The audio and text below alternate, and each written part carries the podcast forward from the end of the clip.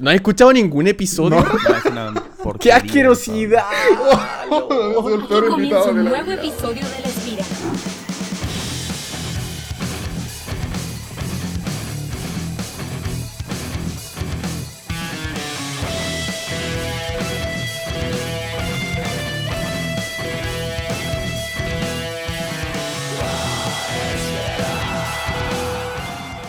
¿Qué tal, damas y caballeros? Sean todos bienvenidos a un nuevo episodio de La Espira. Estábamos conversando recién con nuestro querido invitado del día de hoy, pero vamos a traer, como siempre, a quienes tenemos de forma habitual en nuestro mesón de invitados. Así es, tenemos como siempre al gran Enrique Palomino, el madrugador de StarCraft 2. ¿Cómo estás, Horus, el día de hoy? Hola, Zap. Andamos muy, muy bien. Este, ya como recuperados, recuperados un poquito de lo que fue pues esas madrugadas precisamente casteando la Watch Steam League que acaba de terminar. Y también en nuestro otro micrófono, nuestro panelista habitual, el grande, él es Jaime Jim Rising, Durán Silencio. ¿Cómo estás, Jaimito, el día de hoy? ¿Qué pasa? Pasa la papaya, bien, bien, aquí vamos al 100. Estoy muy emocionado por el invitado que se viene hoy, Swapi. Muy emocionado. así es, tenemos a nadie más, el incomparable, el youtuber más grande de StarCraft 2 de toda habla hispana Apareció desde las tinieblas y se ha mantenido acá con canciones pegajosas, jingles, risas, pero por sobre todo mucho amor por StarCraft 2. El gran, el grandísimo Pablo Estudillo. ¿Cómo estás, Paula? ¿Qué pasa, chavalotes? ¿Cómo están, chiquillos? Muchas gracias por invitarme. Un verdadero honor estar aquí con ustedes. No, por supuesto. ¿Cómo nos vamos a invitar a nuestro fan número uno del podcast de La Espira? Se ha escuchado todos los episodios. Tres veces. Tres veces, de hecho. no quería venderlo tanto, pero sí me he escuchado todos los, todos los podcasts tres veces. Me encanta la parte cuando Horus dice eso. Impresionante, me encanta. Es mi parte Buenísimo. Bueno, como primer tema, el día de hoy queremos hablar de lo que nos mencionaba Horus aquí en su propia introducción. La Warchest Team League, que ya terminó, ¿cierto? Se nos fue tan, tan rápido como vino. Fue un bonito torneo, muchas jugadas, con drama al principio. Horus, cuéntanos, por favor, cómo estuvo las finales, cómo estuvo el torneo en sí porque tú fuiste el amo y señor de la Watch Steam League. Sí, eso, así tal como lo comentas, se fue, empezó ya hace tiempecito, pero se pasó muy rápido. Honestamente siento que se me pasó bastante rápido el torneo. Fue cada viernes y a veces tenemos fechas cada viernes y a veces era cada viernes, sábado, viernes, sábado. Eh, hubo, hubo de todo, absolutamente de todo, desde los equipos que llegaban, ya sabes, así este, ganando cada uno de sus juegos y los que perdieron todo, hasta pues ya algo ahí como de, no de drama, sino de cosas que se cruzaron con la GSL, o sea, fechas que se cruzaban con la GSL porque estábamos jugando la Watch Steam League, digamos, hoy y la GSL era mañana. Entonces los coreanos tenían que dormirse temprano, ¿no? Y se tuvieron que hacer unos ajustes en eh, lo que son los juegos. Pero fuera de eso siento que se dio, fue un buen torneo, siento que sirvió como un buen experimento. Temporada 1, mucha gente, a mucha gente le gustó, yo creo que a la gran cantidad de gente que lo vio le gustó. Casters en inglés, que fueron los, los eh, capitanes de los equipos, se quedaron pidiendo una segunda temporada. Escuché a varios decir que querían que quieren segunda temporada de esta Watch Steam League y que ojalá Blizzard lo considere para hacer una más, ¿no? Cuestión de, fase de grupos, yo recuerdo que entre nosotros, Swap, hicimos predicciones de más o menos a quién le íbamos para ver quién iba a ganar esta, este torneo. En realidad no me acuerdo bien de los picks tuyos y de Jim Rising, ahorita me lo dirás. Uno de los picks míos era Warpix, yo creí que ellos iban a ganar el torneo. Dije, con un equipo con, con Serral y con Special en el mismo lugar, tienes asegurado, además de que hay pues variante de razas y no tienen protos. Entonces siento que va por buen camino. Casi se me cumple, porque ahora sí que ya hablando del resultado del torneo, quedaron en segundo lugar los Warpix, quedaron en segundo lugar. Mientras que Benny and the Boys, el equipo de The Muslim, quedó en primer lugar. Ganó el torneo. Ah. Y yo así, de verdad que ni... No le hubiera apostado nunca a Benny and the Boys. ¿Tú cómo lo viste? ¿Cierto? Yo estaba pensando lo mismo cuando... Hoy no lo pude ver en, vivo porque me tomé eh, el sábado como un poquito de desconexión de todo, estar con mi, con mi esposa, ¿cierto? Salir a pasear con mi perrita a un lugar más, más lejano. Así que aprovechamos eso de, de, cierta manera, no lo pude ver en vivo y cuando volví a casa y vi que habían ganado, ellos dije, ¿Pero cómo? al principio nadie apostaba ni un peso por ellos, pero bueno, está TY, ¿cierto? Está Cest, y está Dong Raegu, que últimamente también le fue muy bien en GSL.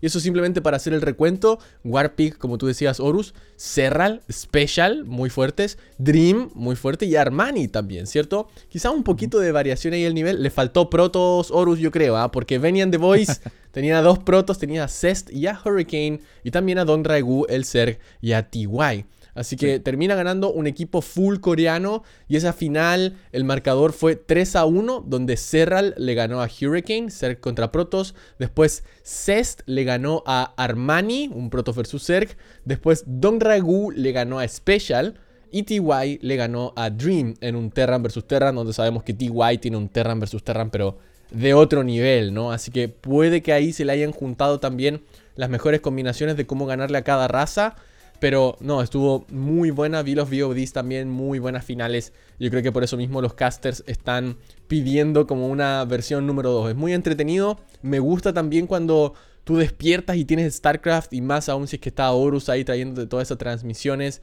Hay que mencionar también, Horus, que hubo ese apoyo desde Blizzard, ¿cierto? A través de...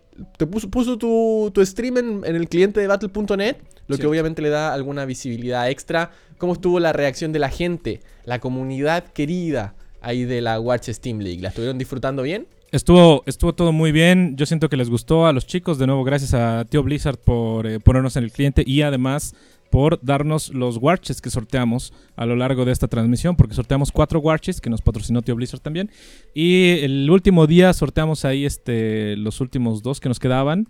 Y creo que a la gente le gustó muchísimo. Creo que les gustó, digo, tuve mis problemillas porque eh, tan temprano creo que mi proveedor de servicio de internet le gusta hacer mantenimiento. Entonces, mm. como yo no casteaba muchos torneos en la mañana, digo, creo que llegamos a ser Katowice a las 3 de la mañana nada más el año pasado o el año antepasado, uno de esos dos, no pasó, no pasó nada. Entonces yo estaba seguro que todo iba a salir bien, pero esta vez sí pasó. Entonces casi siempre en la mañana de repente me desconectaban. Y pasaba, por ejemplo, pasó a las 6 de la mañana, este último día pasó a las 6. Y ya dijimos, bueno, pasó una vez, todos pensamos que iba a salir bien. Y de repente a las 7 y media, algo así, otra vez me desconecté. Y dije, no, ya no, no puedo seguir ahora sí que entrando a los lobbies. Porque obviamente cuando te caes, pues molestas a los jugadores porque sale ahí el cuadro de desconexión y te te esperan y todo, ¿no? Entonces sí sucedió, de nuevo, este, pues yo me disculpé con todos ahí, pero a fin de cuentas digo, tal vez no es mi culpa directamente, pero pues mi proveedor de servicio de internet, así que ahora me queda la experiencia para siguientes torneos, eh, en realidad pensarla dos veces si es que quiero eh, pedir algún torneo tan temprano, tan, tan, tan temprano. Pero ya veremos, ya veremos lo que pasa en el futuro. Pero sí, Swap, este, se dio bien, digo, ya hablando de resultados, gana Benny and the Boys. Y al final, el día final, la última estrategia que les sirvió muchísimo, muy bien a The Muslim fue que iban contra el equipo de Pig. Pig eran como las 3 o 4 de la mañana en Australia. Se notaba desvelado, se notaba cansado. y cuando llegamos a la final, Pig dijo o sea, estaba también confiado. Dijo, mira, vamos a poner a este... No tengo idea de lo que vamos a hacer al final. Va a tardar un poco más la pausa. Se fueron a una pausa de 15 minutos, cuando las pausas usuales eran de 6, 7 minutos. Se fueron a una pausa de 15 y sucedió que The Muslim pensó muy bien la estrategia, papá. O sea, la pensó súper bien. Dijo, voy a... Tengo que sacrificar a alguien contra Serral. Esa fue su estrategia. Y el sacrificio fue Hurricane, su jugador más débil. ¿Ya? Dijo, voy a mandar a alguien a ver si le puedo hacer algo a Serral. Lo más seguro es que no, pero no importa. El punto va a ser para Serral. Y la estrategia de Muslim era ganar los tres siguientes. Y tal cual, como la pensó, Cés le ganó a Armani, Don Regul le ganó a Special y TY le gana a Dream, llevándose el campeonato así. Y Dream estuvo a punto ¿eh? de mandarnos a un a un Ace Match, pero no, no, se, no se pudo. TY demasiado fuerte. Sí, TY demasiado fuerte en ese Terran versus Terran. Bonitas partidas. Si pudieras cambiar algo, Horus, además del horario, por supuesto, ¿crees que le cambiarías algo al formato, al cómo se dio esto? Si me dejas partir a mí simplemente para darte unos segunditos para pensar, me hubiera gustado ver quizás un caster de distintas regiones, así como un caster de Rusia que tiene algo muy fuerte, un caster coreano, que claro, a lo mejor iba a producir algún problema a la hora de hacer las interacciones durante el chat y a lo mejor no iba a poder castear con ellos, ¿cierto? Pero le podría dar un poquito más de representación más allá de simplemente los jugadores. Obviamente va a haber un debate de qué región se merece un caster y qué otra, pero digamos que Norteamérica y Europa estaban súper bien cubiertos, incluso Australia, pero ¿dónde nos quedan ahí los coreanos? ¿Dónde queda Latinoamérica? ¿Dónde queda Rusia, que tiene comunidades muy fuertes? sería bonito haber visto siquiera uno, ¿no? De esta, así como un ruso, un francés, ¿por qué no decirlo, no? Francia, que antes hacía el, evento de, de Nation Wars, por ejemplo, todo producción local, hubiera sido bonito haber tenido esa representación también, más con un francés, simplemente como caster y que haya podido agregar un poquito más de salseo, ¿no? A esta combinación de casters. Eso hubiera sido mi cambio em, para hacerlo sentir un poquito más global. Y siento que a veces el jugador norteamericano y europeo es muy respetuoso y no se atreve a meterse como a este, ya no, si somos mejor, no somos la mejor región. Y en este caso, a lo mejor algo por ese lado hubiera sido más entretenido de ver. ¿Qué te parece a ti, Horus? Que podría haber sido un poquito distinto. Y quizás pensando en una Season 2, ¿no? Temporada 2. Sin duda, de acuerdo contigo. Eh, creo que esa representación hubiera estado buena. China también podría haber estado ahí este, con, con Time de jugador y uno de los casters, porque tenemos casters chinos en, el, en, este, en la colección, ahí en StarCraft, o sea, los puedes comprar. Entonces, digo, también tiene su popularidad. Eh, siento que es buena idea, pero eh, no sé si ellos estén tan dispuestos a ejecutarla, ya será cosa de ver, pero siento que sería un buen cambio que le diera. A mí, yo lo que cambiaría sería nada más el horario y este que fuera un poquito más tarde, porque literal ellos pensaron en Europa y Corea, o sea, pensaron en hacerlo cómodo para Europa y para Corea. Las demás regiones teníamos el horario más terrible, ¿no? O sea, América estaba terrible, Australia ya te conté cómo estaba Pig, estaba terrible. Este, para todo el resto del mundo era terrible, menos para Europa y Corea. Entonces, en realidad fue como que a lo que le dieron prioridad a ellos. Eh, y me gustaría que le dieran un poquito más de prioridad a nuestra región también, no, no a Latinoamérica como tal, sino a las Américas en sí. O sea, que a los jugadores de toda la región de América fuera mejor para ellos. Y hablando de las cosas buenas, porque este, hubo cosas buenas, digo, yo conocía, no sé si conoces a, Oli Molly, este, que es, eh, ok, bueno, ella estuvo encargada de administrar la, todo el torneo de verdad que me es la, o sea, yo había visto que administraba los torneos de Rifkin, pero la administración que se aventó acá 10-10, señores. Digo, yo sé que ya no va a escuchar esto ni nada, pero de todos modos quiero reconocerlo. Ni tampoco Guardia va a escuchar esto ni nada. Pero 10-10 eh, la administración. O sea, era literal. Terminabas una, una, partida, ya estaba el siguiente lobby hecho. A veces ya estaban los jugadores siguientes esperando. Y nos mm. metíamos. Y era de, empezamos en dos minutos. Y decías, wow, papá, o sea, esta producción no me la esperaba, dude. Y así fue en todo, ¿eh? Puro terminaba y lo y anunciaban, porque cambiamos de regiones todo el tiempo, entonces era como que, siguiente, vámonos a Corea, pasamos todos a Corea y ya estaban las A veces, inclusive se me llegó a olvidar a mí, por ejemplo, entrar al juego este, de manera manual, te invitaba, o sea, digamos que tenía ahí su checklist a un lado y decía, ¿a quién falta? A falta este caster, y lo invitaba, ¿no? Entonces eso de verdad que me dejó ahí un muy buen sabor de boca en lo que fue la administración del torneo. Y, este, y me gustó mucho, simplemente me gustó bastante castear todo esto. Terminamos, creo, bien. Y, y ya, o sea, el dinero es como que usualmente pasa segundo plano acá, pero no hay que dejar de mencionarlo. 12.800 primer lugar, 10.800 segundo lugar y tercero y cuarto 8.800. Que eso en realidad se reparte entre, entre, el equipo, pues, entre los jugadores, ¿no? Exactamente. entre jugadores, me imagino que el capitán. No sí, también. Sí, sí, sí, también, también les, ah. dieron, les dieron el dinero también. Buenísimo, claro. Por, bueno, de hecho ellos castearon también, me imagino que era parte de, de su pago. Hoy sabes que estaba pensando, em, en vez de hacerlo todo de corrido, qué tan bueno, porque de cierta forma esto funciona más como, de hecho su nombre lo dice, ¿no? Watches Team League y el, hecho de ir, de ponerle liga a un torneo es porque tienes una etapa de round robin o una etapa más larga, ¿cierto? De grupos, por eso en realidad se llama liga. Y, y, eso, es, ese concepto a mí me gusta bastante, pero también hay algo que siento que se debe balancear un poquito mejor cuando empezamos un tema de una liga de por sí, que son estos torneos mucho más largos que tienen muchas partidas. Es que a veces no es necesario tener como empezar a una hora y jugar una infinidad de partidos hasta que terminemos. Se pueden hacer a horas distintas porque puede haber audiencia que solamente busque, por ejemplo, ir a ver a Warpix o ir a ver al equipo de The Muslim o ver a un jugador en específico. Y si es que esa partida es siempre a las 5 de la mañana, seguramente se le va a ser difícil ir a ver, ¿no? Pero si a veces es a las 5 de la mañana y a veces es a las 10 de la mañana o a las 3 de la tarde, si es que tuviéramos dos segmentos, ¿cierto? Por ejemplo, el viernes, quizás les podría acomodar a ellos también y sería fácil para uno incluso como caster decir, ¿sabes qué? Esta semana no voy a castear el de las 5 de la mañana, voy a castear el de las 10 o el de las 2 de la tarde y se le hace promoción a ese que es más cómodo para tu propia región también. Hay un montón de logística que ver, pero a veces con las ligas se podría hacer así también, ¿no? Separar un poquito más los enfrentamientos, no necesariamente empezar a una hora y darle hasta que se termine, sino que jugar este equipo contra este equipo a una hora, el otro un poco más tarde, o separarlos en dos grupos, o simplemente si vas a tener dos días, así como viernes y sábado o viernes y domingo, que uno de los dos días sea más tarde, ¿no? Cosa que algún día se haga sacrificio y que no sea siempre tan temprano en la madrugada. Pero así, bueno, vamos aprendiendo y vamos viendo también qué es lo mejor.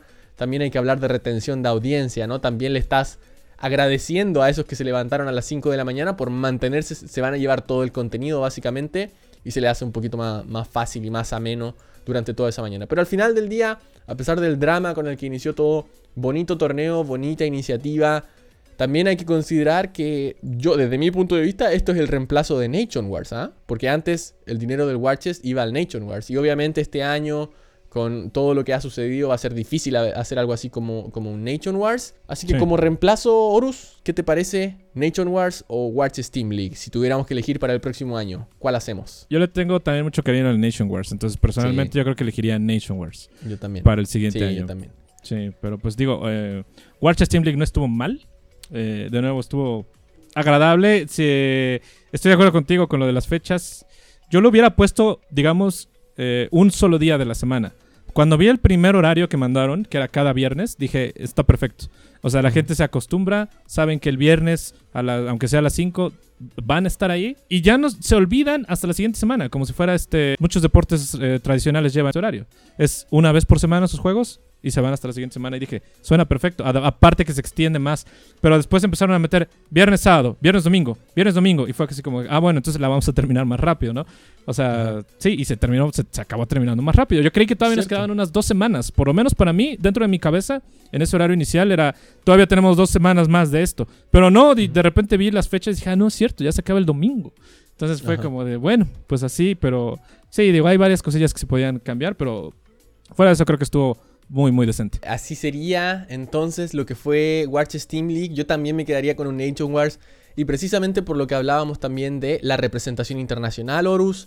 Quizás no necesitamos un Nation Wars si es que metieran a un caster latino aquí, a un caster ruso, a un caster chino.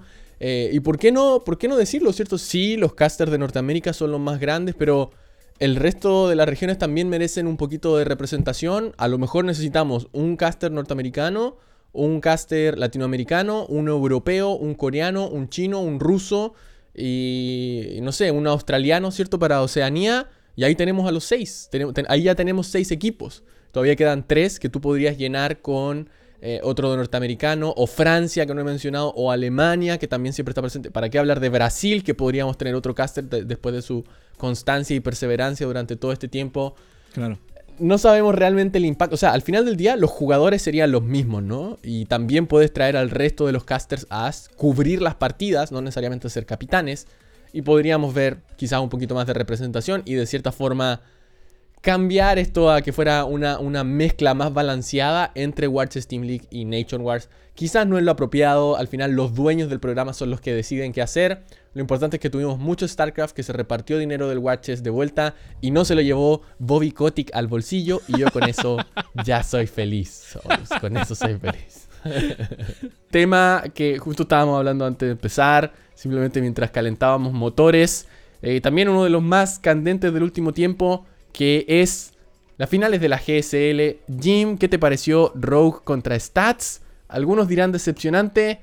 ¿Qué piensas tú? Eh, yo creo que Rogue salió, salió a jugar siendo Rogue y Stat salió a jugar siendo Shelby, por ejemplo. Pero más allá de que la gente está muy disgustada con la final, yo creo que fue una final acorde en respecto a lo que nos viene proponiendo pues estos dos jugadores. Sí, hubieron errores, pero pues ni modo, si no hubieran errores ninguno perdería, ¿no? Es verdad, es verdad. Pero, y, lo otro que es súper importante, que hemos visto GSL así antes, ¿no? 4 ceros, pasa, no, no es tan raro, pero bueno, son, son detalles a veces que marcan la diferencia. Pablo, ¿pudiste ver la final? ¿Qué te pareció?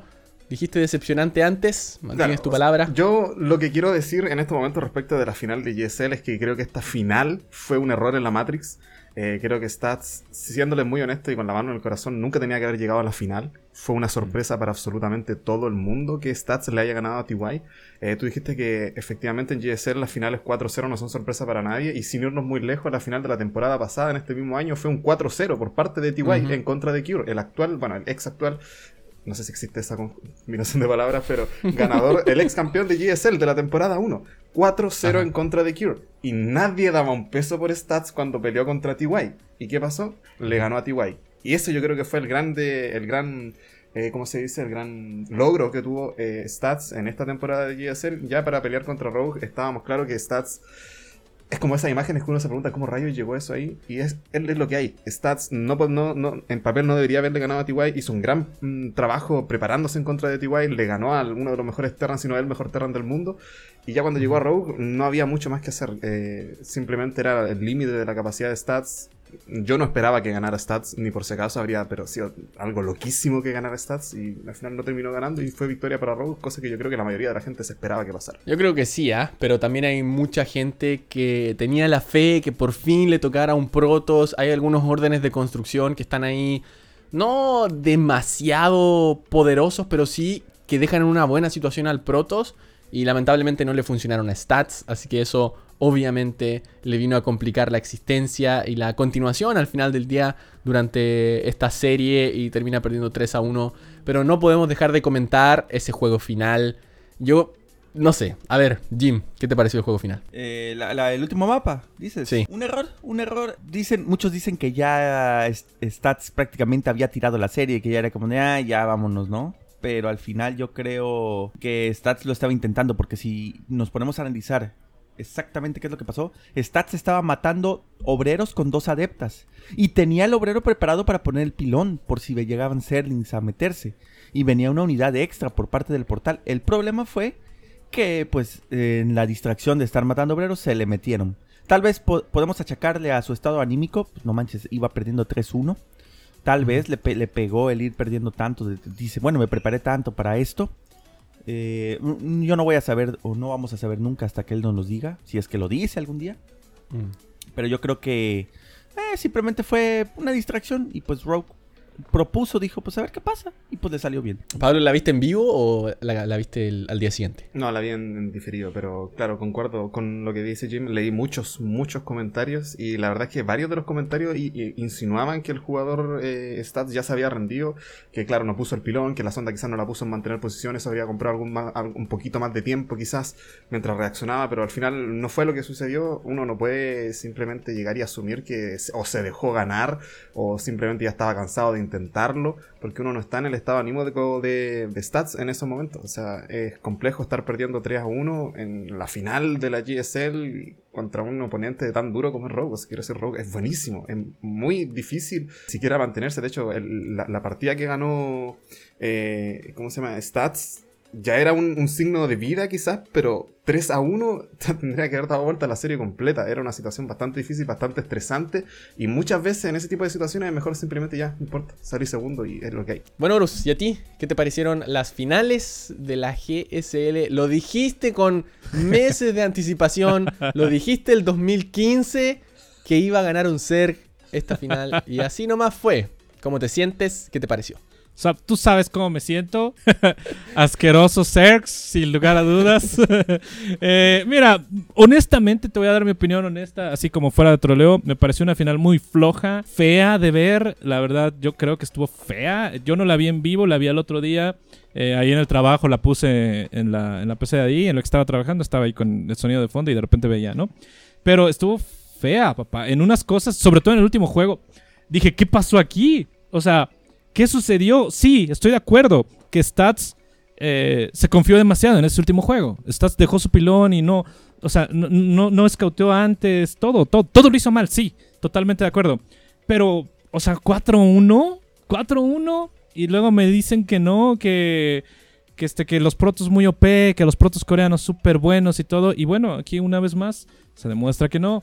Eh, ahí estuvo el, el 4-1, Rogue la ganó, pues a ver qué sucede en un futuro. O sea, me pareció una final fea, muy rápida y con, poco hype, honestamente. O sea, no la vi en vivo y creo que fue lo mejor porque dije, tengo opción de desvelarme y quedarme un ratito o mejor me duermo y ya la veo mañana y mejor decidí dormir y creo que fue lo mejor. No, yo sentí exactamente lo mismo y yo llegué a la mitad de la transmisión en vivo porque de hecho habíamos estado streameando recién con Scross, que con Scross y con Jim, así que fui a comer algo, volví, me senté, de hecho creo que me fui a acostar, puse la transmisión y yo creo que esa última partida te demuestra que derechamente Stats estaba destruido, o sea, Sí. eso no, eso no le pasa, eso no debería pasar, es, es así simple, no debería pasar. ¿Qué pasó? ¿Qué estaba pensando? ¿Por qué, por qué esa distracción? Eh, No sé, lle- llega a ser, yo creo que nunca vamos a saber realmente por qué ocurrió ese error, pero obviamente fue, cuando pasó eso, me acuerdo que yo estaba acostado y como que levanté mi mano así como de, ¿qué? Así como que tomé mi mano y la, la- la di como vuelta, como que la palma queda hacia arriba, ¿no? Con el codo, con el codo flectado, así como estaba oscuro, mi esposa ya estaba durmiendo y yo así como, ¿qué? Y recuerdo que apagué la tablet, ni siquiera vi más, ahí lo dejé y fue como, de verdad que, no- así como, ¿qué? No, no, no, no, hasta ahora no puedo entender qué pasó cuando parecía que podía haber un comeback de stats que ganó esa partida. Y bueno, en, en realidad no sé, me, me- me molestó de cierta forma, ¿eh? Me molestó en ese momento, ahora que lo pienso en frío, obviamente es estúpido, pero como que de cierta forma me dieron ganas de culpar a stats por lo malo de ese último juego y, como que sentí que me faltó el respeto como espectador. Ahora que lo pienso en frío, es una estupidez pensarlo, ¿no? Y no, me- no es que me haya enojado ni nada, pero es como que, dude, estamos en la final de GSL, está, no puedes hacer eso, ¿no? No se puede. Es como cuando un jugador de fútbol va y falla un penal, ¿no? Es como, dude, llevas 25 años de tu vida pateando esa pelotita y estás ahí frente a un arquero y la tiras afuera.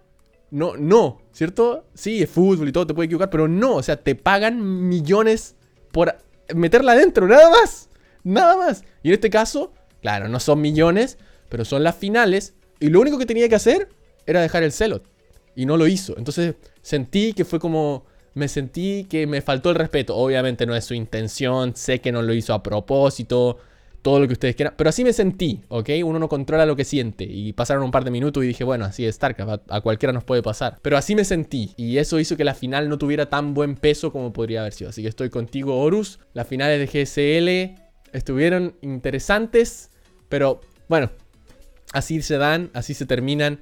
Y con eso nos quedamos. ¿Hay algo más que quieras decir de GSL Finals? No, mañana cae el parche ya en StarCraft. Un parche ligeramente modificado de lo que habían dicho al principio, pero en sí es lo mismo. A ver qué pasa. Vamos a ver qué pasa. Sí, se viene parche y justo un poquito antes de los clasificatorios de DreamHack, DreamHack Fall para Latinoamérica, señores. Así que estén atentos a eso. Bobla, ¿te acuerdas que hace ya un par de meses casteamos el Rebirth of StarCraft, el torneo solo para chilenos? Exactamente, claro que me acuerdo. Fueron las 8 horas más. 8 horas insanas, 8 horas y media. No, Aprendimos ahora nuestra lección, pusimos un límite de jugadores y de hecho se registraron menos que la vez pasada, pero al final del día eh, es, sigue siendo un muy buen número. El staff de la Espira me preguntaba si era un buen número, ¿cierto? La cantidad de inscritos que teníamos para el torneo y claro, aún así tenemos más de 60 inscritos. Tenemos de hecho más de 70 que se inscribieron, 50 y algo hicieron check-in.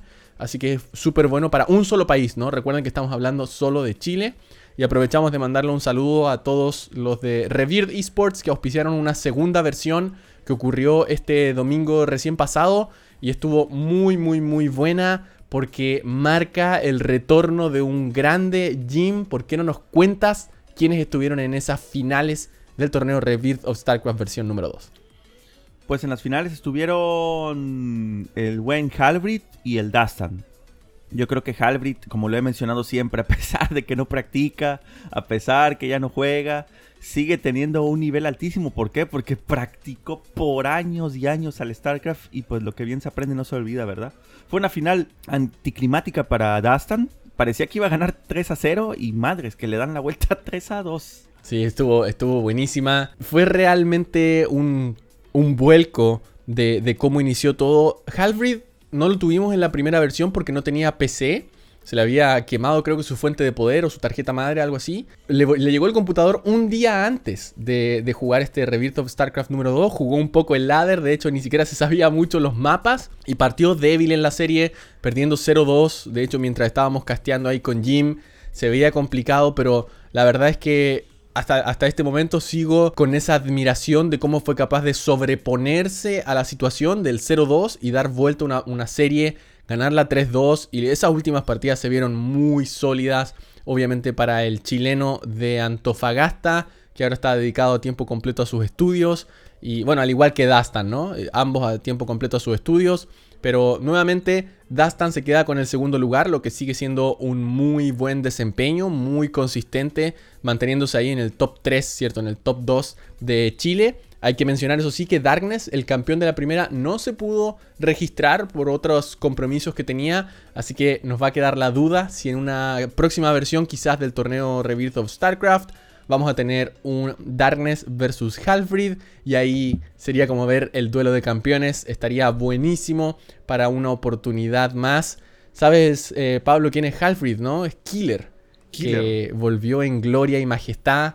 No, jugó muy, muy, muy bien. Te voy a recomendar que vayas a ver esa, esa final. Si quieres te paso las repeticiones para tu canal porque estuvieron realmente hermosas estaría, buenísimo. Y de hecho estoy impresionado con lo que tú me dijiste. O sea, ganarle a Dastan de esa manera, o sea, darle vuelta a la, serie completa teniendo cuanto menos de 24 horas de entrenamiento porque ni siquiera tenía PC. ¿Cuánto tiempo no sin PC? Como dos meses. ¡Wow! ¡Dos meses! Entonces, eso es toda una hazaña, o sea, impresionante. Sí, no, realmente lo fue. Así que eso sería por el Rebirth of StarCraft número 2. Muchas gracias a todos los que sintonizaron una vez más. Más de 1400, 1500 espectadores en este torneo combinado en los distintos canales. Así que muchísimas, muchísimas gracias. Y si quieren ver las finales, están ahí en, mi canal de YouTube también, donde lo casteamos con Jim. También lo pueden ver el análisis completo, ¿cierto? En, mi canal está, digamos que solamente las partidas en el Twitch de Jim Rising está el completo con el análisis entre medio y todo el, todo el cast. Así que espero lo disfruten también. Y gracias una vez más a Revir Esports por confiar en nosotros, darnos el price pool, que son 50 dólares prácticamente, 40 mil pesos chilenos. Y con eso poder seguir haciendo uno más. Ya son dos. Así que se han puesto con 100 dólares para nuestra la producción, ¿cierto? De la Espira combinada con Revir Esports. Que muchísimas gracias. Oye Jim, se nos vienen los clasificatorios de DreamHack Fall. ¿Se acuerdan? Hace poquito tuvimos DreamHack Summer, donde avanzó Special, ¿cierto? Al evento más importante de lo que ha sido este año, que al final ganó Serral. Pero ahora tenemos nuestros tres clasificatorios para Latinoamérica. Una vez más, van a ocurrir el 19 de agosto. El número 2 será el 21 de agosto. Y el número 3 será el 23 de agosto. Así que en estos próximos días, en esta misma semanita, lamentablemente el idioma se mantiene. Algunos dicen que es un poco temprano para Latinoamérica. Empieza a las 4 pm México, 5 pm Chile, si no me equivoco 6 pm Argentina, que parece que cambió su hora. Así que eso obviamente no todo le acomoda, hay mucha gente que todavía está trabajando o estudiando a esas horas, pero en la primera versión hubo una buena cantidad de inscritos, prácticamente todos los jugadores importantes se inscribieron y ahora hay una diferencia para estos clasificatorios, es que tenemos a tres jugadores directamente invitados a la siguiente etapa, que es la fase de grupos, y esos jugadores invitados son Kelasur, Special y Cham, dos Terrans y un Zerg. ¿Qué te parece, Jim? ¿Vas a participar en estos clasificatorios? Son tres días, tres intentos de clasificar. Sí, voy a intentar clasificar, pero fíjate, ya ando ahorita en modo Halbrid. O sea, ahorita yo ya no estoy practicando StarCraft. Juego de vez en cuando, me echo mis partiditas, pero muy poquitas. Pero sí, voy a, voy a intentarlo a ver qué tal me va. No tengo mucha expectativa, de hecho, siento que me van a dejar fuera, pero. Eh, de igual forma, ahí voy a andar echando relajo y, y, eh, haciéndole pasar malos ratos a mi hijo Shelby. sí, obvio. Oye, pero tampoco es para menos. La season pasada quedaste cuarto lugar, solamente ahí, a un puntito de haber sido invitado, así que es difícil salir de un cuarto lugar a 12, ¿no? bueno, a este caso sería noveno. Es difícil saltarse todo eso. A, ver qué pasa. Eso. bueno, Pobla, si te acuerdas de la Season 1, teníamos clasificados a este evento a Sur, Jim, Eric, Darkness, Special, Cham, X y Nano. ¿Te parece que vamos a tener a los mismos 8 en esta siguiente etapa o podría haber algún cambio, algún jugador que creas que pueda llegar a esta etapa final? ¿Crees que Jim Rising no lo va a lograr? ¿Qué te parece? Bueno, teniendo en cuenta que Jim Rising está dentro del top 4, es muy probable que lo logre. O sea, aunque se mande, como decías tú, un Halfrid, o como decía mejor el mismo, un Halfrid, eh, es muy probable que lo logre porque lo que está bien aprendido nunca se olvida. Algo así como era, como el dicho Jim, ¿puedes repetirlo, por favor? sí, lo que bien se aprende nunca se olvida. Exactamente, y la verdad es que Jim Rising es un, es un muy buen jugador, es tremendo jugadorazo de hecho, y no solamente eso, sino que también, aunque estaba diciendo recién que no, no tiene eh, quizá una práctica tan rigurosa últimamente, el nivel está ahí. Entonces lo único que tiene que hacer es presentarse y ya tiene, desde mi punto de vista, por lo menos que quizás no tiene un ojo tan clínico para este tipo de, de- de eventos y de la escena latinoamericana, por lo menos yo puedo decir que tiene un lugar más o menos asegurado dentro del top 4. Uh, Ay, del qué top bonito. 4, del top 4, qué bonito, sí. Así da gusto traer invitados, ¿o no? Sí, sí, sí. No como el Lorus y el Swap que nomás me están puté y puté. merecido, merecido. Eh, bueno, si vemos la lista de la temporada número 1, los jugadores que se quedaron fuera por muy poco y que aún así recibieron premio en efectivo, no se olviden de ello. Turki Dano, Ryu y después tres brasileños seguidos de Serglord, Siño, Terran y después viene Halfbreed, que se le vio bastante sólido en este último, este último momento. Después viene Rorro, Vilord, Neo, Marea, Universe, Shelby, Mano Manolo y Dark on Name. Ahí está el top 22 que tuvimos en, en, en, digamos que la consistencia de esos clasificatorios. Así que cualquiera de ellos podría estar saltando, pero la verdad es que se ve bien sólido ese, ese top 8. La sorpresa de la Season 1 fue que se quedó Eric a mitad del camino, ¿no? Había mucha gente que esperaba que Eric avanzara, pero adivinen quién tomó ese cupo. Se lo llevó Jim Rising, el patudito, que Azul y Jim Rising avanzaron del grupo A. Special y Cham avanzaron del grupo B, dejando a Eric y Darkness ahí a mitad de camino.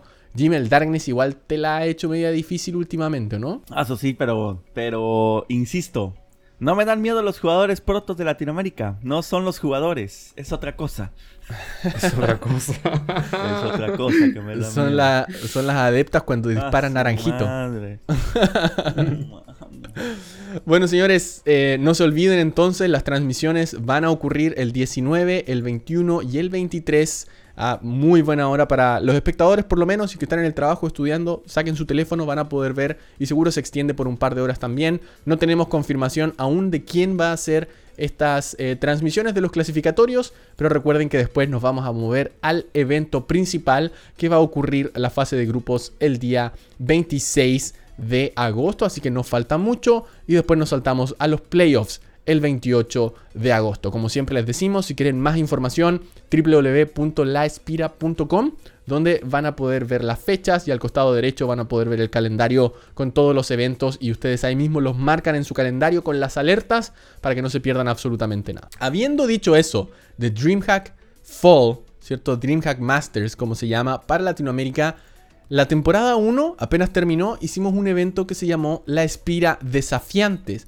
donde dejamos fuera básicamente a los jugadores que habían clasificado y trajimos a los que no habían clasificado para ver qué es lo que pasa si sacamos a este top, ¿cierto? De los jugadores, cómo se enfrenta el tier 2 básicamente. Y la verdad es que estuvo bien entretenido. Fueron, esos fueron los jugadores más consistentes de las tres clasificatorias. Y estuvo bien interesante y estamos muy orgullosos de decir que lo vamos a traer una vez más. Es algo de dinero adicional para esos jugadores que están ahí luchando todavía por entrar al top top de Latinoamérica. Así que lo vamos a tener durante los próximos días. Va a ser después que terminen los clasificatorios, obviamente, pero antes de que empiece el resto del bracket. Así que estén atentos de nuevo a la Espira. Y una vez más, aumentamos el price pool. Van a ser 200 dólares entre la Espira y Cranky Ducklings. Así que eso va a estar bien bueno para este. Es un grupo selecto de jugadores el que va a estar participando en un bracket. Se juega todo en un solo día. Y es bien emocionante para ver ese tier 2, ¿no? De jugadores.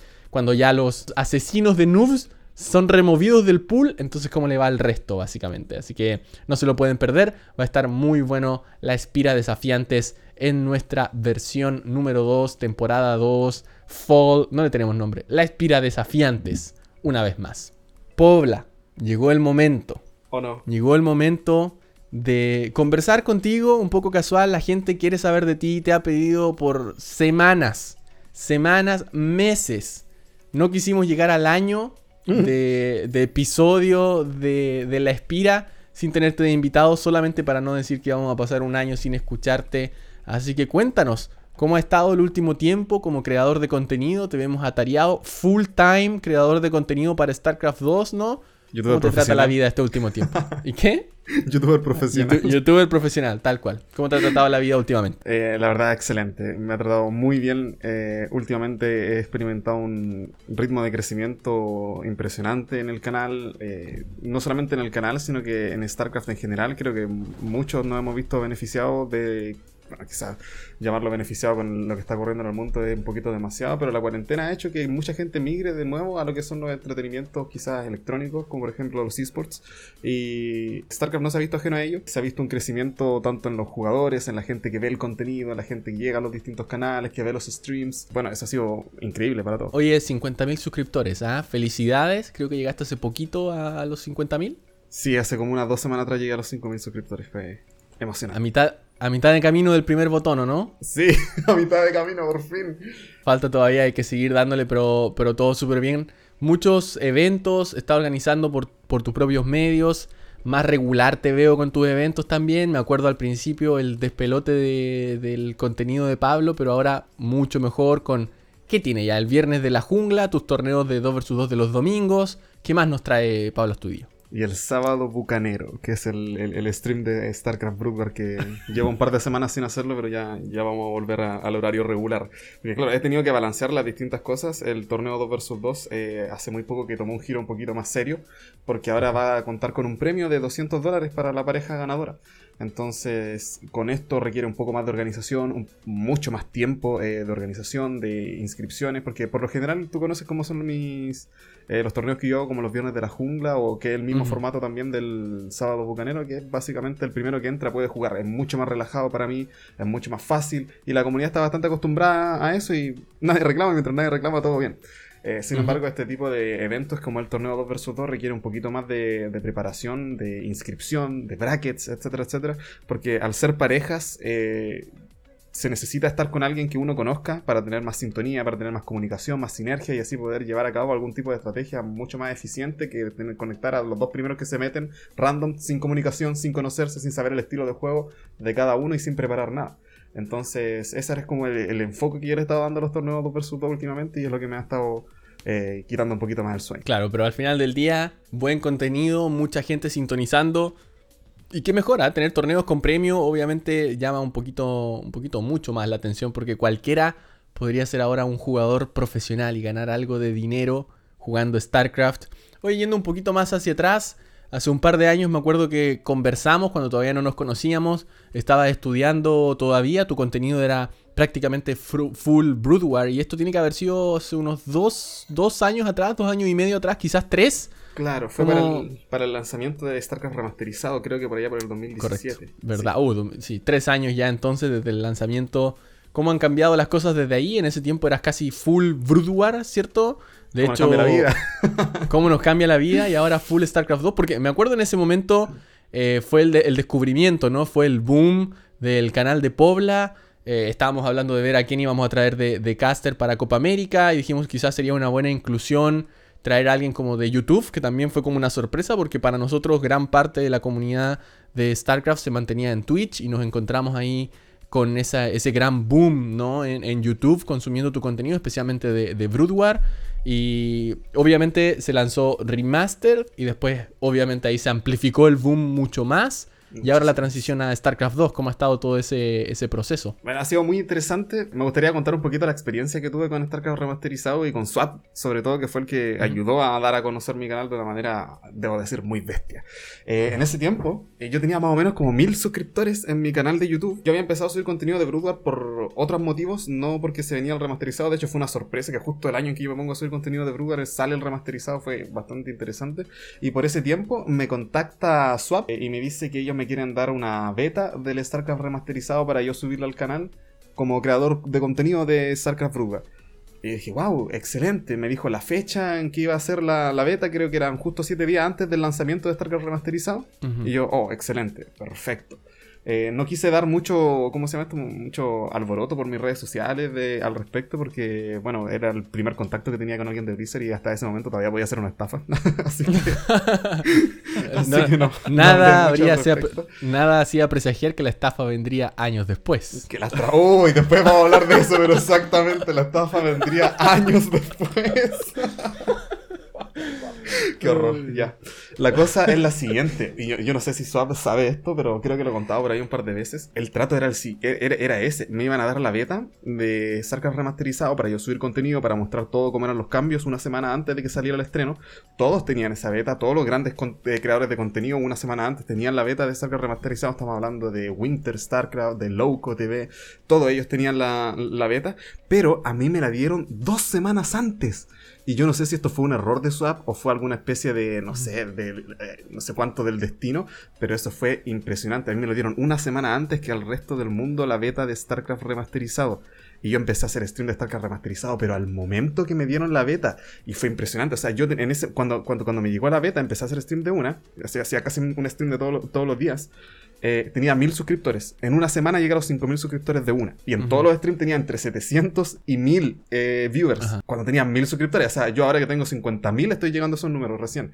Pero imagínense, tenían mil suscriptores y que hayan mil personas viéndote y gente que viene de Corea y te mandan, no sé, mensajes, donaciones de Corea, así, todo en coreano. Yo no entendía absolutamente nada de lo que estaba pasando. Y eso fue lo que dio a conocer el boom de mi canal. Y ahí fue cuando mi, canal, pum, eh, despegó y ya se se posicionó, por así decirlo, como el más grande de creador de contenido en, español. Fue básicamente por ese pequeño error que ya, pum, se fue todo barrio. Generalmente las betas salen por oleadas y la primera oleada se iba a creadores de contenido de Broodwar por sobre de StarCraft 2. Entonces ahí te llegó primero. y salen por oleadas generalmente. Sí. No, y aparte que si hubiera, si hubiera sido error, no hubieras podido entrar porque los servidores están como apagados antes de. Ah, claro, claro. Estaba todo relativamente premeditado, pero qué bueno, al final del día qué bueno que te haya servido así porque obviamente te sirve para acarrear una bandera de creador de contenido y de que eh, más aún el hecho de, ese incremento, ¿cierto?, en suscriptores fue sin duda una sorpresa para muchos de nosotros y, y de cierta forma revitaliza a gran parte de la escena, ¿no? Porque tus viewers pasan a ver a otros creadores de contenido cuando terminan tu stream, ven tus videos y les sugieren de otros canales. Y se genera esta, empieza a generar esta especie de comunidad y obviamente ayuda mucho más el hecho de que ahora nos conozcamos y tengamos estas colaboraciones de vez en cuando, la guerra de comunidades y todo eso. Hace que al final del día la gente se pase de un canal a otro y todos disfruten StarCraft la mayor parte del tiempo como, como sea posible. Así que que bueno, me da gusto, la verdad no me acordaba de ese detalle, así que gracias por traerlo de regreso a mi memoria. Que bueno, eh, ha sido obviamente un, gran paso en estos últimos, últimos tres años. Hoy algo más personal, ¿cómo estuvo esa decisión de congelar un poquito los estudios, dedicarte full time a StarCraft 2? Siempre decisión arriesgada. pero ¿cómo, ¿cómo, fue el momento? ¿La familia? ¿Cómo se lo tomó? ¿Cómo estuvo todo? Bueno, el tema de la familia les conté, no, no hace mucho, que siempre es una decisión, una, ¿cómo se llama? Una decisión difícil de tomar. Eh, pero el, el, ¿cómo se llama? los factores que yo tenía en cuenta para esto eh, son, primero que todo, el tema de la calidad de estudio. Yo estoy estudiando Derecho una carrera que es bastante compleja y una carrera que requiere un nivel de, calidad, no solamente de estudio, sino que de enseñanza por parte de la misma universidad hacia uno eh, más o menos alto. Uno no, saca nada con llegar y tener el cartón si al final no va a saber qué hacer y cómo desenvolverse en el mundo jurídico. Y ese tipo de educación no es la que se está dando en estos momentos eh, las clases online, mm, por lo menos desde mi punto de vista, no están reemplazando de una manera correcta las clases presenciales, no se están dando de una manera que uno pueda decir, ah, sí, mi universidad, por ejemplo, mi Universidad Católica del Norte está acreditada. Cuando uno va a las clases online, uno no siente que está recibiendo una educación de una universidad acreditada. Está, está mal implementado el sistema de, de, clases online. Entonces no estoy recibiendo la educación que yo necesito eh, recibir para poder llegar a ser un abogado o un profesional en general eh, de calidad.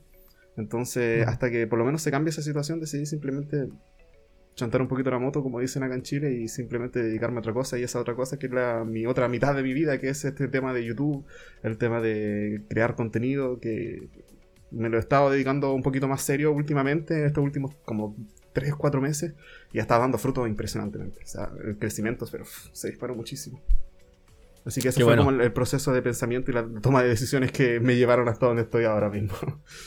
Tiene sentido, la verdad. Tiene sentido. Obviamente las cosas han cambiado y si hay un momento para hacerlo, quizás era ahora. Y al final del día importa como uno esté más tranquilo y, enfocado, ¿no?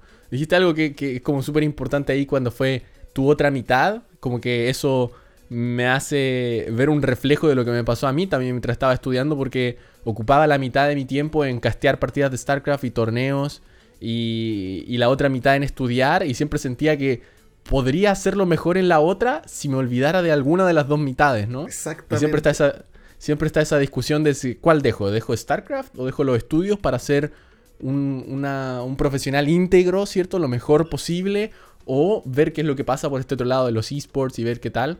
Nunca me voy a olvidar cuando salí de la universidad y te hacen como un examen, a nosotros nos hacen un examen donde tienes que elegir tres ramas, digamos que tres ramos distintos y te hacen preguntas. Y una de, mi profesora, de mis profesoras me dejó de hacer preguntas y me dice muy bien, me hacen salir de la sala, después me dicen de vuelta para ver si es que había aprobado o no. Y ya había aprobado y todo, y esta profesora se me acerca y me dice, yo te podría haber hecho preguntas mucho más difíciles, como para que yo sé que no hubieras podido responder, pero yo sé que nunca vas a trabajar de esto porque te vas a dedicar a tu otra carrera. Y ella me felicitó como por haber sacado dos carreras en el mismo tiempo, que fue mi carrera profesional y mi otra carrera de esports. Y bueno, el tiempo le dio la razón porque nunca trabajé de mi carrera y me dediqué 100% a la creación de contenido, esports y después ya obviamente todo, todo cambió. Así que también está eso por el otro lado, pero siempre está ese debate también. Y claro, si no hay un mejor momento para ahora donde si tú encuentras que lo que te están entregando no está a la altura de lo que te deberían entregar, ¿por qué no? Aprovechar y dedicarle 100% a esa otra mitad, ver qué tan lejos te lleva, ver qué se puede lograr, hasta dónde se puede soñar y si hay estabilidad, entonces buenísimo, me parece buenísimo. buenísimo, Exacto. Exactamente. Me alegro. Y además que el, el crecimiento y los resultados están ahí, ¿no? No es, no es como que hayas estado durante este tiempo estancado en crecimiento, creando lo mismo. No, hay cambiado, hay- hay cambio, perdón, hay evolución, hay, hay una progresión muy importante y por eso obviamente te felicito. Así que espero continúe de esa forma y veamos más crecimiento de ahora en, adelante. ¿Cómo te ves en los próximos meses, en el próximo año? ¿Qué se nos viene para el canal de Pobla, la creación de contenido y para, para StarCraft desde tus ojos? Bueno, lo que se viene ahora mismo es algo muy grande que tengo involucrado a Swap. Esperemos que dé resultado a ese gran proyecto que estamos haciendo desde las sombras. Pero más específicamente desde mi canal, a mí lo que me gustaría hacer es dejar bien institucionalizado lo que es el tema de la Liga Bucanera, que así es el nombre que tengo para el torneo 2 vs 2. Eh, es algo que yo siento que, bueno, todos estamos, creo, con torneos 2 vs 2 en sus propios canales. Pero falta algo así como un poquito más grande. Sé que StarCraft es un juego que se concentra principalmente en el 1 vs 1, pero al mismo tiempo el 2 vs 2 es súper divertido. Y es muy di- divertido jugar con un aliado, tener a alguien al lado que, con quien compartir estrategia, alguien con quien puedo hacer algo que se ramifica un poco más allá de lo que se puede hacer en el 1 vs 1. Entonces lo que yo quiero hacer es dejarlo un poquito más establecido, más... eh, eso, efectivamente, más establecido, algo así como una institución, que el, que el 2 vs 2 sea relevante para la escena eh, competitiva de, de- de- de StarCraft 2, que ahora mismo simplemente no lo es. ¿Te acuerdas, Jim, lo que nos dijo Monk en BlizzCon? Sí, claro, eh, dice que, que él casi no juega uno contra uno, es uno de los desarrolladores de, de StarCraft. Creo que no me dejarás mentir, es el que El, el- balancea los comandantes, ¿cierto? Correcto, correcto. Ajá, es el que hace el balance de los comandantes. Eh, dice que casi no juega uno contra uno. Y se me acercó y me dijo, Jim, ¿tú, has, ¿tú sientes que Zerg no sirve en equipo? Le digo, sí, siempre he dicho que es malísima. Me dices, sí, yo también. y me quedé así como de, hermano, pero tú trabajas aquí. What the fuck. Pero No. sí, sí, sí, prácticamente se enfocan más en... O sea, es más divertido jugar en equipo que uno contra uno. Claro. Bueno, y, y después de eso, que era la parte que más me interesaba que contaras, dijo que, claro, que a él le gustaría ver mucho más, digamos que competitivo en equipo y que no entiende por qué todavía no se hace un poquito más y sería bueno ver algo más. Así que en eso hemos estado. Bueno, prácticamente todo. Digamos que sin necesariamente tener esa conversación, distintos canales han empezado a hacer más torneos 2 vs 2, 3 vs 3, free for all, dándose cuenta que el 1 vs 1 abarca un porcentaje de los que juegan StarCraft, pero no al 100%. Y eso obviamente le, le- le trae esta otra rama de entretenimiento. Y algo que nos pasó a nosotros en el torneo 2 vs 2 que hicimos de la Espira fue que en el primero que hicimos, como que se notaba mucho que eran muy buenos jugadores de 1 vs 1 jugando 2 vs 2. Y en el segundo torneo que hicimos, ya se vio un equipo, ¿cierto? Una pareja 2 vs 2 utilizando estrategias 2 vs 2, pensando en las razas, pensando en las composiciones como 2 vs 2 y no como muy buenos jugadores de 1 vs 1 peleando 2 contra 2. Así que hizo una diferencia bien importante y- e, e hizo que el torneo fuera mucho más interesante de ver. Ahora que estaban estas jugadas más maduras y estas composiciones más interesantes dentro del torneo 2 vs 2. Así que por nuestra parte por lo menos, y que bueno también saber por, por Pobla que sigue haciendo muchos, van a ver más de esos torneos 2 versus 2. Así que me parece excelente. ¿Algo más que quieras decir, eh, Pablo? Antes de, de tu Sí, historia, algún detalle. Me gustaría eh, como decir o clarificar porque hay mucha gente que pregunta eh, en mi canal y a lo mejor eh, ven este podcast y bueno, si no lo ven yo lo voy a publicar en todas partes. O sea, me, invitaron a un podcast, o sea, yo te lo voy a publicar pero. En todas partes. Eh, quería clarificar por qué eh, antes se me conocía como un creador de contenido de Broodware exclusivamente y ahora eh, hay casi puro StarCraft 2 en mi canal. Y lo que. El, el motivo principal para esto es que es muy difícil crear contenido para Broodware. Eh, no hay replays, básicamente, de Broodware. Si uno. Yo por lo menos tengo contactos con Enki, con ustedes, que de vez en cuando me proveen replays profesionales de los distintos eventos que ustedes están hosteando. Y es bastante fácil para mí obtener replays. Si no los tuviera ustedes, también sería relativamente fácil. Lo único que tengo que poner, eh, meterme es a Spawning Tool. Y ahí también Ujú. suben replays profesionales constantemente. O sea, contenido profesional por lo menos de StarCraft 2 hay. Y la mayoría de la gente juega StarCraft 2 y me manda su replay para que yo les castee, etcétera, etcétera, etcétera. Entonces es muy fácil crear contenido de StarCraft 2. Sin embargo, en Broodware es prácticamente imposible. O sea, ya casteé todas las replays profesionales que hay sueltas por ahí en el internet de StarCraft Broodware. Y no hay más. Y en los torneos competitivos grandes, si no tienes el clean feed, si no eres miembro, por ejemplo, del cast en español de Africa TV o de Blizzard para KSL o ASL, simplemente tienes que, no sé, mutear el audio del caster en inglés para poder castear encima, lo cual es súper incómodo y no me parece una forma correcta de hacer las cosas. Por eso no he estado subiendo los últimos torneos que han habido de, de, de, de- de StarCraft Broodware, porque simplemente no hay forma de crear contenido de StarCraft Broodware sin tener la replay. O por lo menos no contenido de calidad. Entonces, Eso te iba a decir. que- Va con la calidad, ¿no? Exactamente, es una cuestión de calidad. Me parece una muy buena decisión y sí, y lo otro es que yo creo que este año ha estado pero insano en términos de cuánto contenido puedes crear de StarCraft 2, están las replays de los ESL Open Tournaments, está lo que pasa en DreamHack, em, los DreamHack Masters, están todos los torneos de Alpha X, que son muchísimos, y sus eh, show matches, más todo lo demás que... No, es, es, pero increíble todo el contenido que hay. Así que está bien, me parece muy bien. Y además que StarCraft 2 es el futuro, papá. Y lo que va a seguir recibiendo cambios y balance y todo eso mucho más que, más que Brood. Así que está bien, está bien. Bueno, Bueno, muchas sigue vivo desde el 98 y hasta ahora no Sí. muere, así que yo creo que ya podemos establecer que Broodwar no murió. El que está No, en peligro de extinción podría, podría- podríamos estar hablando un poquito de StarCraft 2, que el que está ahí un poquito Sí. entre, la espada y la extinción. No, es verdad. Pero, ¿Sabes qué? Hay, hay- hay otra cosa que va a estar pasando ahí. O sea, mucha gente en, en su momento seguía jugando Brood War porque no les corría el StarCraft 2. Y a medida que pasa el tiempo, la gente puede empezar a mejorar sus computadores. StarCraft 2 no está pidiendo más PC del que pedía hace 10 años. Entonces, em, se les hace posible también empezar a jugar. Así que vamos a ver en realidad cómo sigue eso, ¿no? Porque va a haber mucha gente que va a seguir jugando Brood War por mucho tiempo porque lo aman, es su juego preferido y eso está completamente ok y súper, súper valorado que lo hagan. Pero también siento que va a haber mucha gente, nuevas generaciones que se van a saltar directamente al StarCraft 2 cuando empiecen a tener computadores que les pueda correr de mejor manera. Mucha gente que va a querer jugar RTS y ni siquiera va a intentar Brood War se va a Claro, unir al StarCraft no. 2. por supuesto, así o sea, que- es mucho más atractivo que Broodwar. Exacto, en términos de, claro, com- competencias gráficas, ¿cierto? De cómo me salto a, a un juego y al otro. En fin, son otros temas que podrían dar para largo. Pero hasta ahí lo vamos a dejar, Pablo, para no extendernos mucho más en este podcast, porque tratamos de mantenerlo ahí en más o menos una horita. Con gusto te vamos a invitar una vez más y podemos conversar de, de más temas. Saludamos a quienes hacen esto posible, nuestros patrons. Así es, por supuesto, cómo no los vamos a saludar una vez más. Y por eso los tenemos aquí desde su apoyo incondicional. Muchas gracias a Marcos Farad, Omar Morales, Antonio Loera, Pablo Aranda, Niryu, Kuyi Ugu, Fenrir Suomi, Esteban Villaseca y nuestro más reciente Patreon, el señor Javier Díaz. Muchas gracias. Su apoyo nos sirve para hacer más torneos, seguir activos acá en el podcast y al final del día mantener el sitio de la Espira con todas sus redes sociales funcionales. Así que no se lo pueden dejar de agradecer a todos ellos. Pero también agradecemos a ustedes, quienes escuchan este podcast hasta estas etapas finales y nos permiten entretenerlos durante aproximadamente una hora.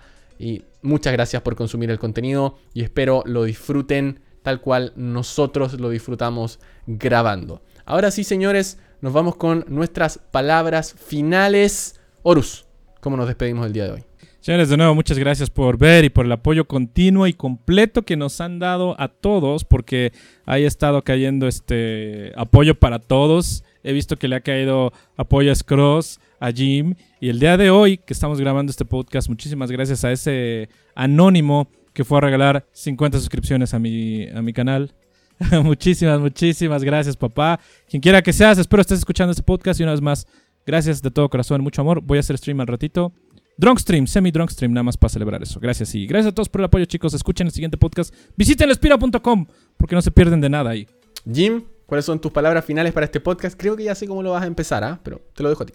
Bandita, gracias por haber llegado hasta este punto del podcast. Muchas gracias por disfrutar de esto. Tuvimos un invitado eh, que es muy amigo de nosotros, un gran creador de contenido y las cosas como son, el más grande de Latinoamérica. Así es que espero se hayan pues divertido nuevamente y nos vemos para la próxima edición o capítulo. Si es que Swap me vuelve a invitar, capitán. Pero si eres un panelista ya aquí Ah, sí, cierto. hecho y derecho, de los que va a estar aquí siempre.